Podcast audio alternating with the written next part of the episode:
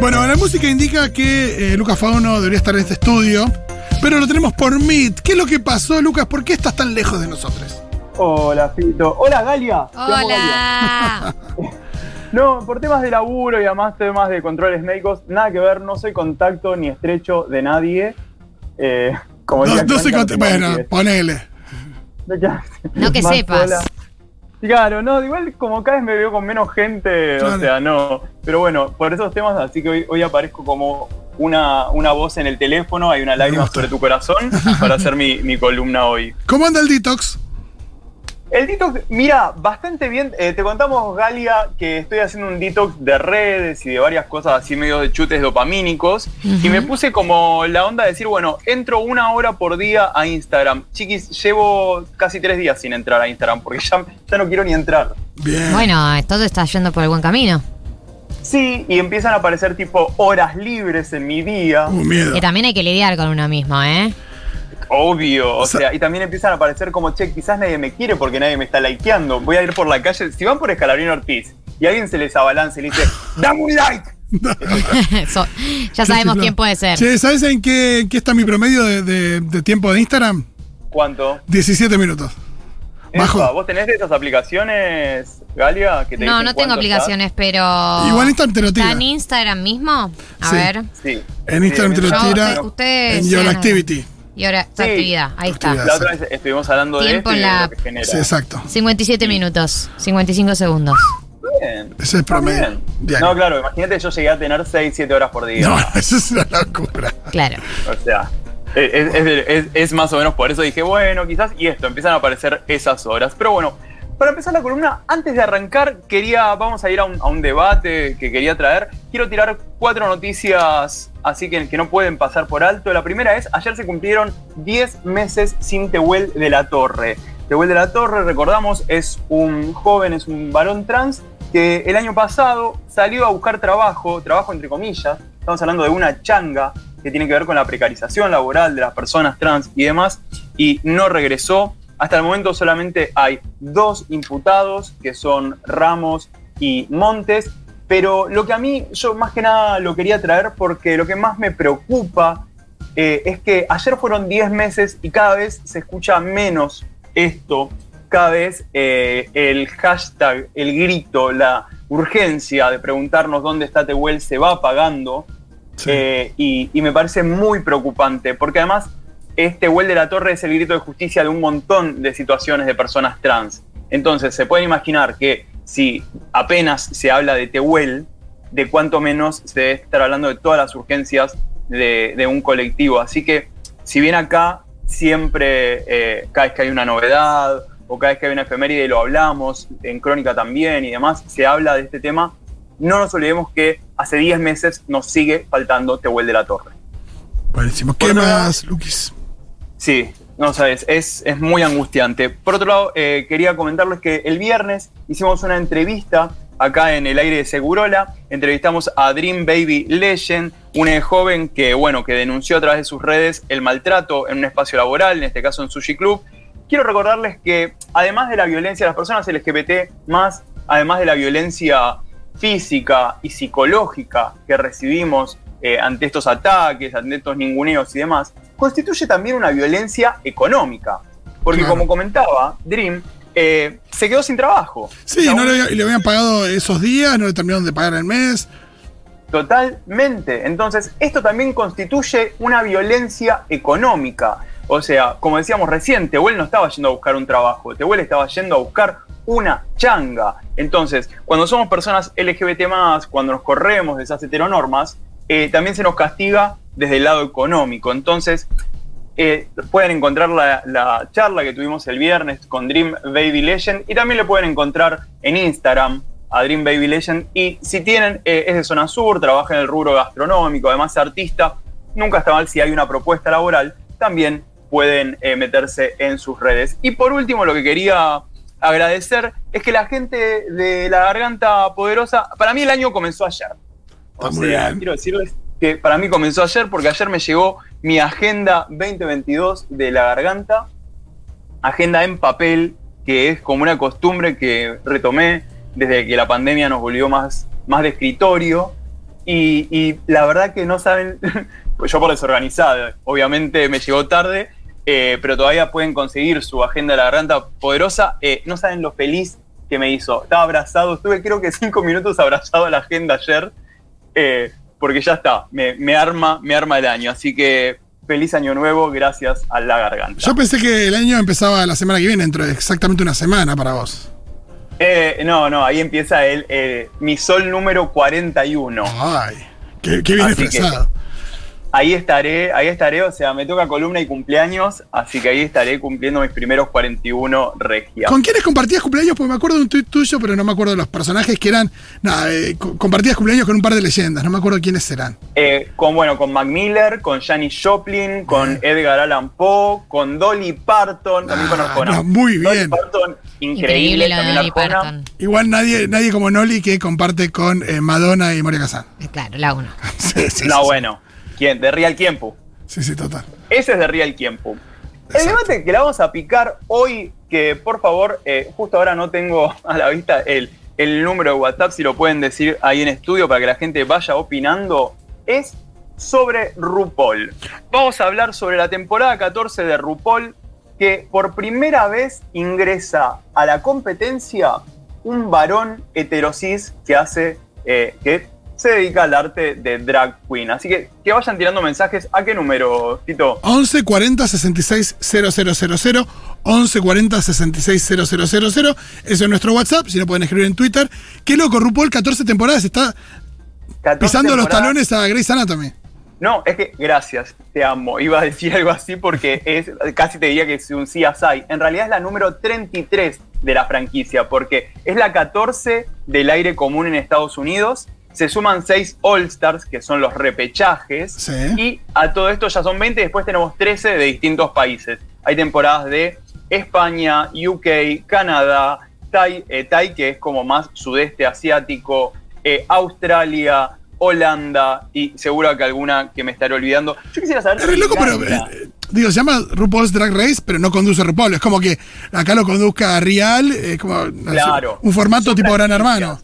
Claro, son franquicias y de hecho RuPaul aparece a veces para hacer comentarios y demás en Manda un pantalla. besito, claro. Re. Medio como, como Sordon de, de los Power Rangers. Quisiera saber, eh, Galia, ¿cómo se lleva con el universo RuPaul? No lo vi. Uf. Bueno. Lo dijo. ¿Qué- Uy, uy, uy. qué li- lo dijo. Igual eh, no- yo lo tomo como una oportunidad.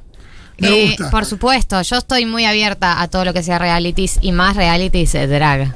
Olvídate. Yo te lo laburo. Yo soy medio como Buji. Buji, viste, que, que te mete en el mundo de las, las coreanitudes. Bueno, Sí. yo lo laburaré con vos. Este año una de mis metas es que es educarte en RuPaul. Para la gente le contamos que RuPaul Drag Race es un reality show que desde el año 2009, desde 2009, se filtra en las televisiones y demás dispositivos de las personas, en la cual la icónica drag queen RuPaul eh, lo que hace es como una especie de mezcla de America's Next Top Model eh, y estos concursos reality donde vos lo tenés que hacer en este es construir tu personaje drag ante distintas pruebas. RuPaul es un personaje bastante del mal. Ha tenido frases, por ejemplo, diciendo que no, no pondría personas trans porque sería una ventaja, que no pondría mujeres. Luego se tuvo que retractar. De hecho, en la temporada 13, que es la anterior, hubo un varón eh, trans, que es Gottmik, en la temporada 3 de UK, una mujer cis, lesbiana, Victoria Scone, participando.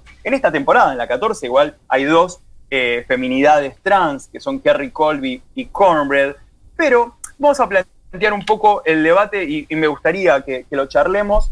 Eh, en esta 14 va, entra Maddie Morphosis. Maddie Morphosis Qué buen nombre primero. Excelente Sí, nombre. Sí eh, yo, le mandé ahí a, a para el tweet. Maddie Morphosis, eh, todavía no la vimos performar. La temporada empezó el viernes pasado, en la que conocimos a siete queens, y ahora este viernes conoceremos a siete queens, siete reinas más, entre ellas Maddie Morphosis. Me pareció muy interesante porque Maddie cuenta que es de Arkansas, en Estados Unidos, y que contaba que a él no le gustaba cazar, ni le gustaba el fútbol, pero sí le gustaba el diseño, el mundo fashionista. Entonces había algo de no entender eh, si él era gay, si él era trans. O sea, que imagínense lo, lo fuerte que es que una persona, por sus gustos, esto, ¿no? De lo que te gusta, este, qué te divierte o qué no, pienses que eso esté totalmente ligado a tu orientación sexual. O sea, que, que, no, que no puedas pensarte como por fuera de ello. Maddie, eh, para mí tuvo un, no sé si es un error, a mí quizás no me cayó bien y me parece que esto tiene más que ver con edición, que fue que eh, cuando presentan a las queens, una de las, lo primero que hacen es mostrarte a todas las reinas y cada una cuenta quién es y demás. Cuenta que es un varón heterosis y se me parece que es tiempo de que los varones heterosis tengamos una parte, a piece of the pie, una parte de la porción de la torta, como del mundo. Me encanta que los varones heterosis, no sé si necesitan una porción de qué torta. De algo, claro. Lo puedo comprender desde el lugar de que es verdad, yo no conozco casi, o sea, real no conozco y menos en el universo RuPaul, varones heterosis que hagan este arte. Lo que decían, bueno, obviamente se imaginan cómo se picaron las críticas y demás, una queen, eh, no me acuerdo ahora quién, dijo algo que me pareció muy bueno, que es, lo importante es que no se olvide, esta, este varón heterosis haciendo drag, no se olvide que está ahí haciendo eso, porque primero hubo personas negras, maricas, gays, latinas, queer y demás, que se pararon frente a un sistema que armaron un camino en contra del odio, dejando incluso sus vidas para que el arte drag, el arte no heteronormado, exista. Entonces, eh, eh, Morphosis no se puede olvidar de dónde viene lo que está haciendo. No, y, en un, odio construido eh, principalmente por eh, personas de hombres cis y demás. Total. O sea, ¿quién, quién es el, el quién es no el enemigo? Porque no es un enemigo. ¿Quién agrede? ¿Quién no, pero el victimario, dios sos parte del problema, está claro, sos parte del problema. Entonces es, es fuerte que esté ahí. Eh, te iba a preguntar, eh, Fauni, ¿qué pasa con, con, estas figuras que nos pasan en un montón de ámbitos, ¿no? Donde por ahí eh, representan algo, acá puedes decir, bueno, este, este hombre heterosis como se define, que, que es eh, drag, por ahí representa un montón de cosas, pero después en, la, en lo verbal, en el discurso, por ahí no tiene un discurso que está eh, a la par políticamente de, los tiempos o comete como estos, así como vos crees que por ahí fue eh, un error de edición o lo que fuera, eh, cuando hay como una, disonancia entre em, el discurso y lo que representa su figura. Es que sabes que con esto, Galia, me parece también que hay algo quizás un poco más macro que tiene que ver, no hacemos militancia con lo que chupamos, o sea, sino con lo que pensamos y demás. ¿Por qué? Porque casi en espejo pasaría de pensar que todas las personas LGBT más somos activistas. O sea, como que todas las personas queer, todas las personas gay, marica, trans, no binarias y demás somos activistas. El activismo lo hacemos con, eh, con lo que pensamos y demás. Por eso, para mí, va a ser una oportunidad ver a este pibe y hay un montón de, peso sobre esta persona ahí y, y, qué es lo que va a hacer, ¿no? ¿Qué es lo que va a decir? E incluso si no dijese nada, yo creo que también está bien, porque ¿qué le vamos a, pedir? Pero, por ejemplo, lo comparo con lo que sucedió con Godmik, un varón trans en la temporada anterior, que su arte drag es performar la feminidad. Cuando él eh, es una persona que nace, le asignan un género, o sea, por esta visión tan, tan binaria, ¿no? De una persona que nace con vulva, le dicen, bueno, vos sos esto. Eh, nos comparte su transición como varón trans y su arte tiene que ver con la feminidad. O sea, con hacer toda la vuelta. Entonces, ¿cómo el arte drag puede permitirse esto? Y cómo es tan interesante que ahora un varón cis esté haciendo esto. aparte, aparte, es muy loco porque uno dice da toda la vuelta, pero está claro que hay una diferencia enorme entre ser eh, una mujer eh, heterosis que eh, es muy diferente a ser un varón trans que performa una feminidad en un tipo de concurso. Sí, bueno, le pasó a Victoria Scone en la temporada de UK 3, que también. Me acuerdo que era famoso el caso, lo mencionaste acá. Claro, eh, lesbiana, además, o sea, pero todo se mantenía hasta ahora dentro de la esfera de lo queer, de lo LGBT.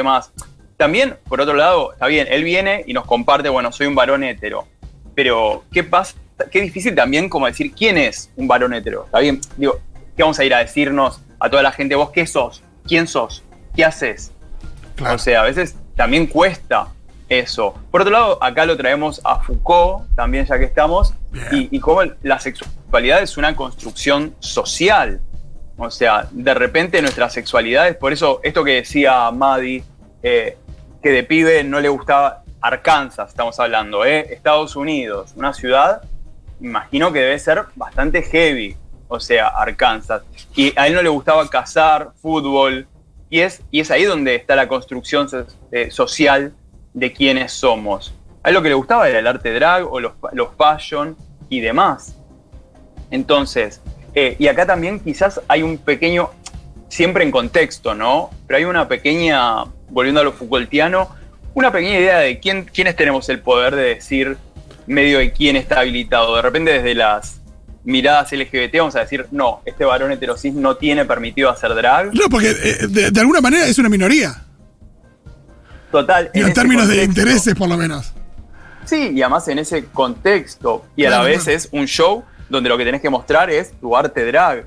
Entonces va a ser interesante, pero como les decía antes, nunca se va a poder olvidar Maddie eh, de dónde viene, que todo lo que está haciendo lo está haciendo porque porque las personas LGBT han sido vulneradas, violentadas, asesinadas y han tenido que luchar para qué? Para brillar y hacer lo excelente. Antes de irme me gustaría saber qué está diciendo la gente en WhatsApp. Acá hay un mensaje que dice Fauno, ok, este es mi momento de brillar.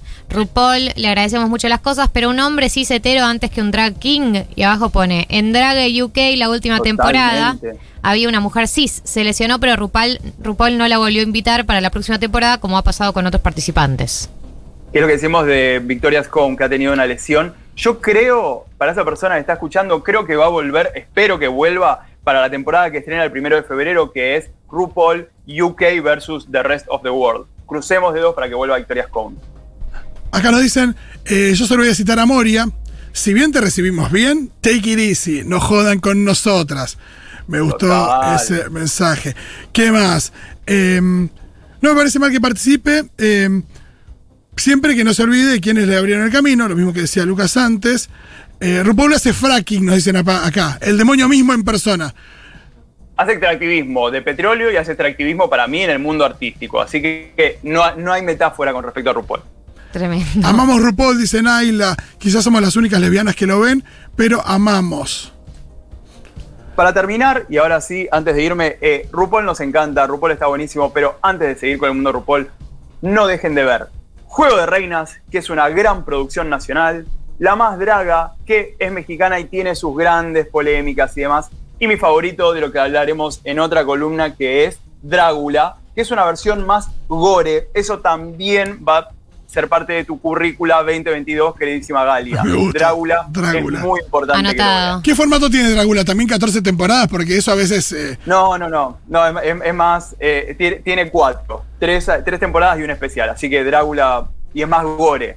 Porque todo lo que es Está, porque todo lo que es, che, tenés que ver esta serie, la quinta temporada se pone buena. No, me deprime cuando me No, no, yo, le preparo un gran resumen para Galia. Me gusta. Un te lo resumo. Ah, te, lo resumo así no, así no drag. Ay, te, pediría la voz de te lo resumo, pero no te voy a obligar a nada. Lucas, nos vemos la semana que viene. Abrazo gigante, les quiero. Chau, chau.